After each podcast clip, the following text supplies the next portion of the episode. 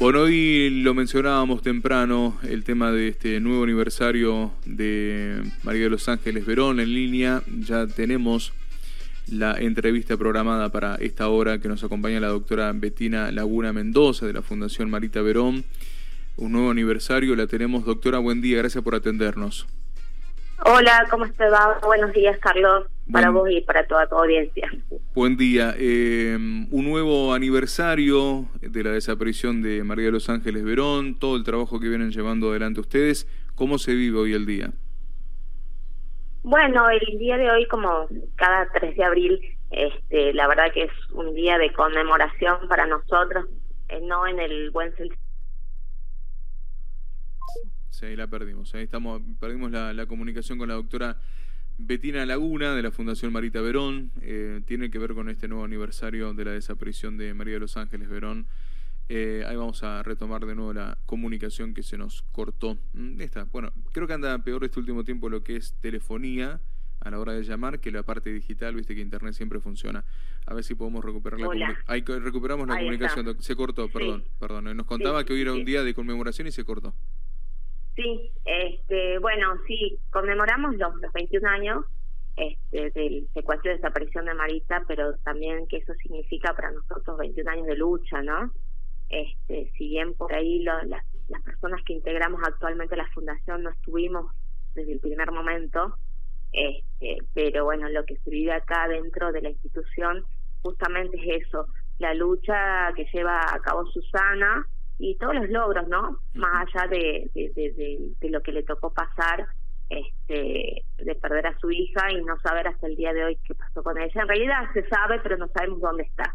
Mm. Este, pero haber logrado este, que se justicia de algún modo eh, significa muchísimo y además en el medio poder rescatar a muchísimas este, mujeres también es un logro inmenso eh, y haber tener actualmente una ley y que se hable de la trata de personas y haber podido visibilizar el delito y que ingresen las agendas públicas este significa que la lucha esta no fue en vano no ¿Qué, ¿Qué fue, doctora, lo más difícil también de esta lucha de estos 21 años? Saber que todo este entramado eh, está mezclado entre la justicia, la policía, los políticos, ¿Qué, ¿Qué, es lo más difícil? Porque hay que encarar, hay que encarar una búsqueda y después cuando encuentra uno la red, es una red difícil, ¿no?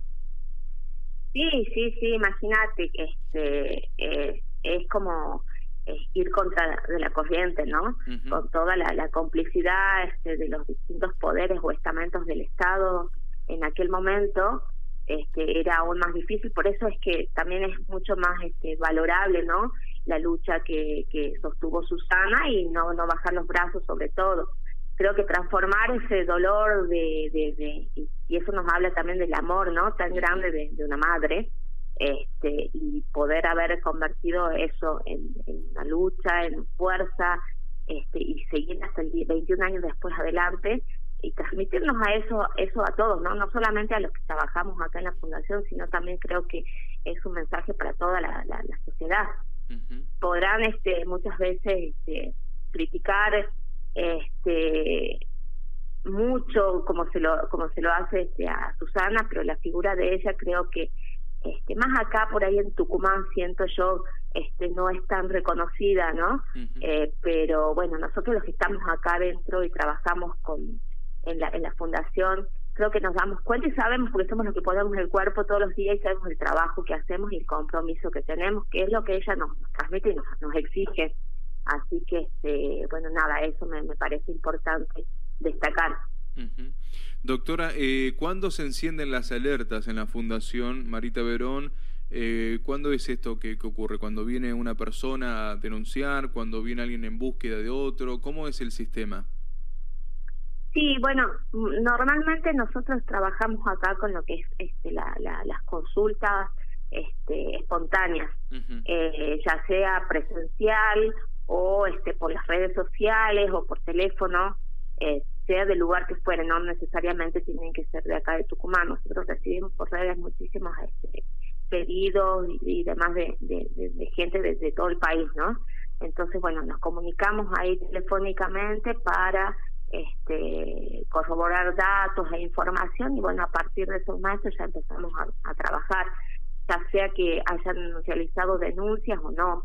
Este, también bueno, desde la fundación nosotros trabajamos no solamente cuando ya ocurrió el hecho, sino tratamos también uno de los pilares fundamentales es justamente la difusión del delito, la capacitación y este hacer conocer a la, a la, a la fundación o a los distintos este, actores, digamos, que puedan estar en contacto para que conozcan los indicadores, ¿no? De que de una situación este, que sea un posible caso de, trata.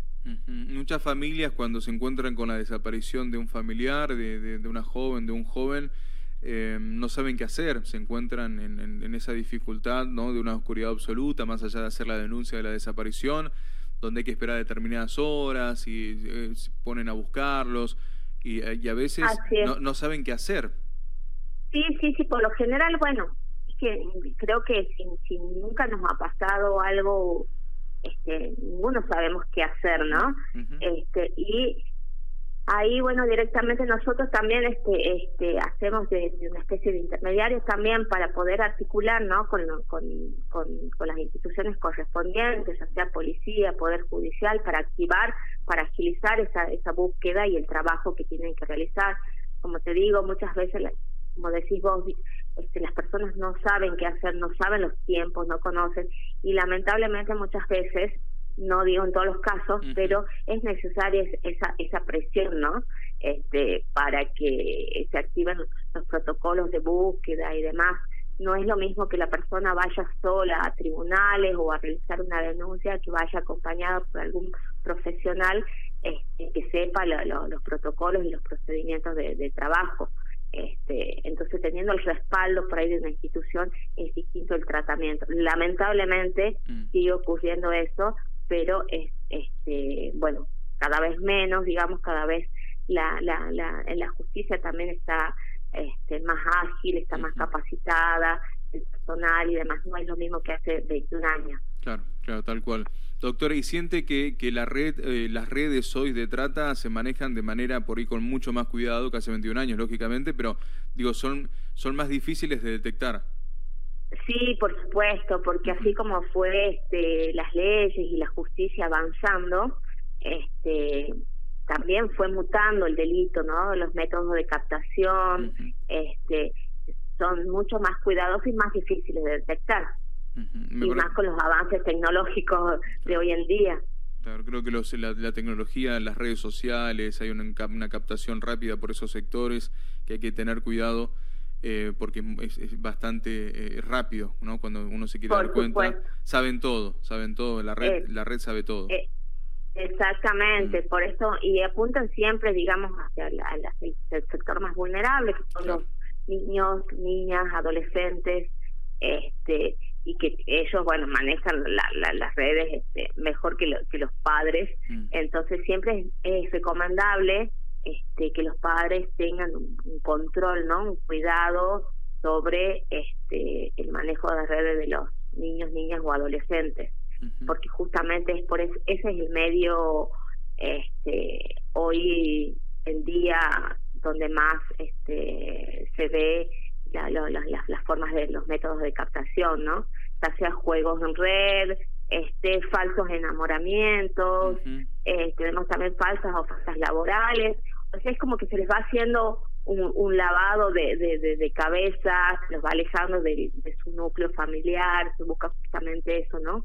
Alejarlos de esa red de contención este, cercana que tienen las personas para este, así poder este, captarlos y finalmente este, explotarlos, que es la finalidad última.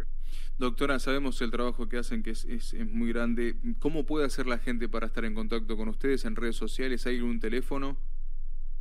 Sí, sí, sí, sí, tenemos este, bueno, la, las redes sociales, este, Facebook, Instagram, este, y Twitter, que está como Fundación María de los Ángeles.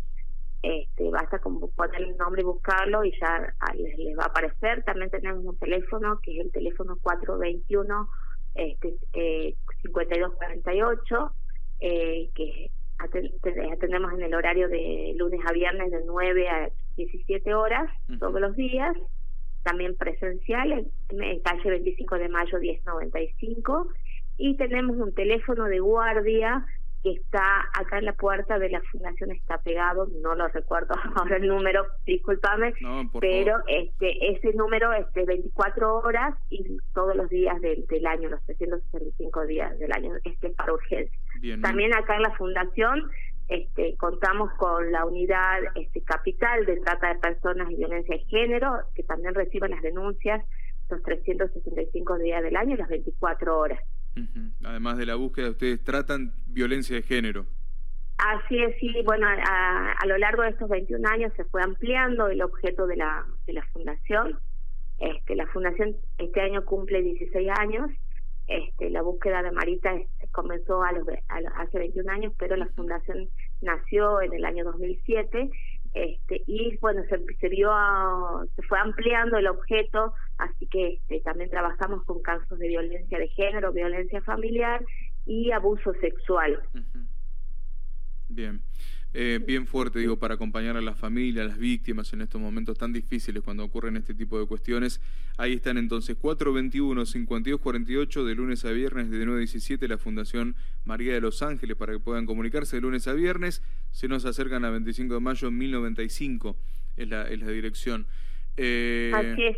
Bueno, y bueno, el día de hoy quería invitar también, nosotros estamos realizando una jornada de este, visibilización y concientización que es la forma que tenemos también de, conmemorar y de recordar este el Amarita este acá en la en la sede de la fundación. Este así que bueno nada están todos invitados van a estar participando distintos con stands informativos distintos organismos estatales con los cuales nosotros trabajamos y articulamos día a día. Bien eh, con actividades entonces hoy para visibilizar. Le mandamos un saludo a Susana no que me imagino por ahí cuestiones por cuestiones de de, este aniversario quizás no esté en la provincia, por lo que me habían comunicado. Pero bueno. Sí, sí, justamente es lo que ella me pidió que mm. transmita, este, que les agradezca a todos, a todos ustedes este, la cobertura, este, hablar sobre, sobre, sobre este tema, y la búsqueda de Marita continúa y que la, la lucha de la fundación va, va a continuar este por siempre. Ella justamente siempre, todos los años suele estar acá, pero bueno, este es un día, tenemos que entender, es un día muy triste para ella. Entonces este, decidió este año pasarlo con, con Micaela este, en la provincia de Córdoba, porque siempre lo pasan las dos este, separadas. Así que bueno, este año decidieron estar juntas y este bueno, pasarlo en, este, en la intimidad ¿no? de, su hogar. Y sí, y se entiende muy bien. Doctora, le agradecemos la comunicación con LB7. Estaremos atentos con todo lo que necesite la Fundación Marita Verón. Ustedes ya pueden contar con nosotros para lo que necesiten difundir también. ¿eh? Muchísimas gracias este, y muy agradecidos como, como siempre por ser parte y justamente por hablar, ¿no? Por hablar, creo que eso es importante y que llegue a, a toda la sociedad, a todos los sectores. Muchas gracias, buena jornada. Muchas gracias a ustedes igualmente. Hasta luego.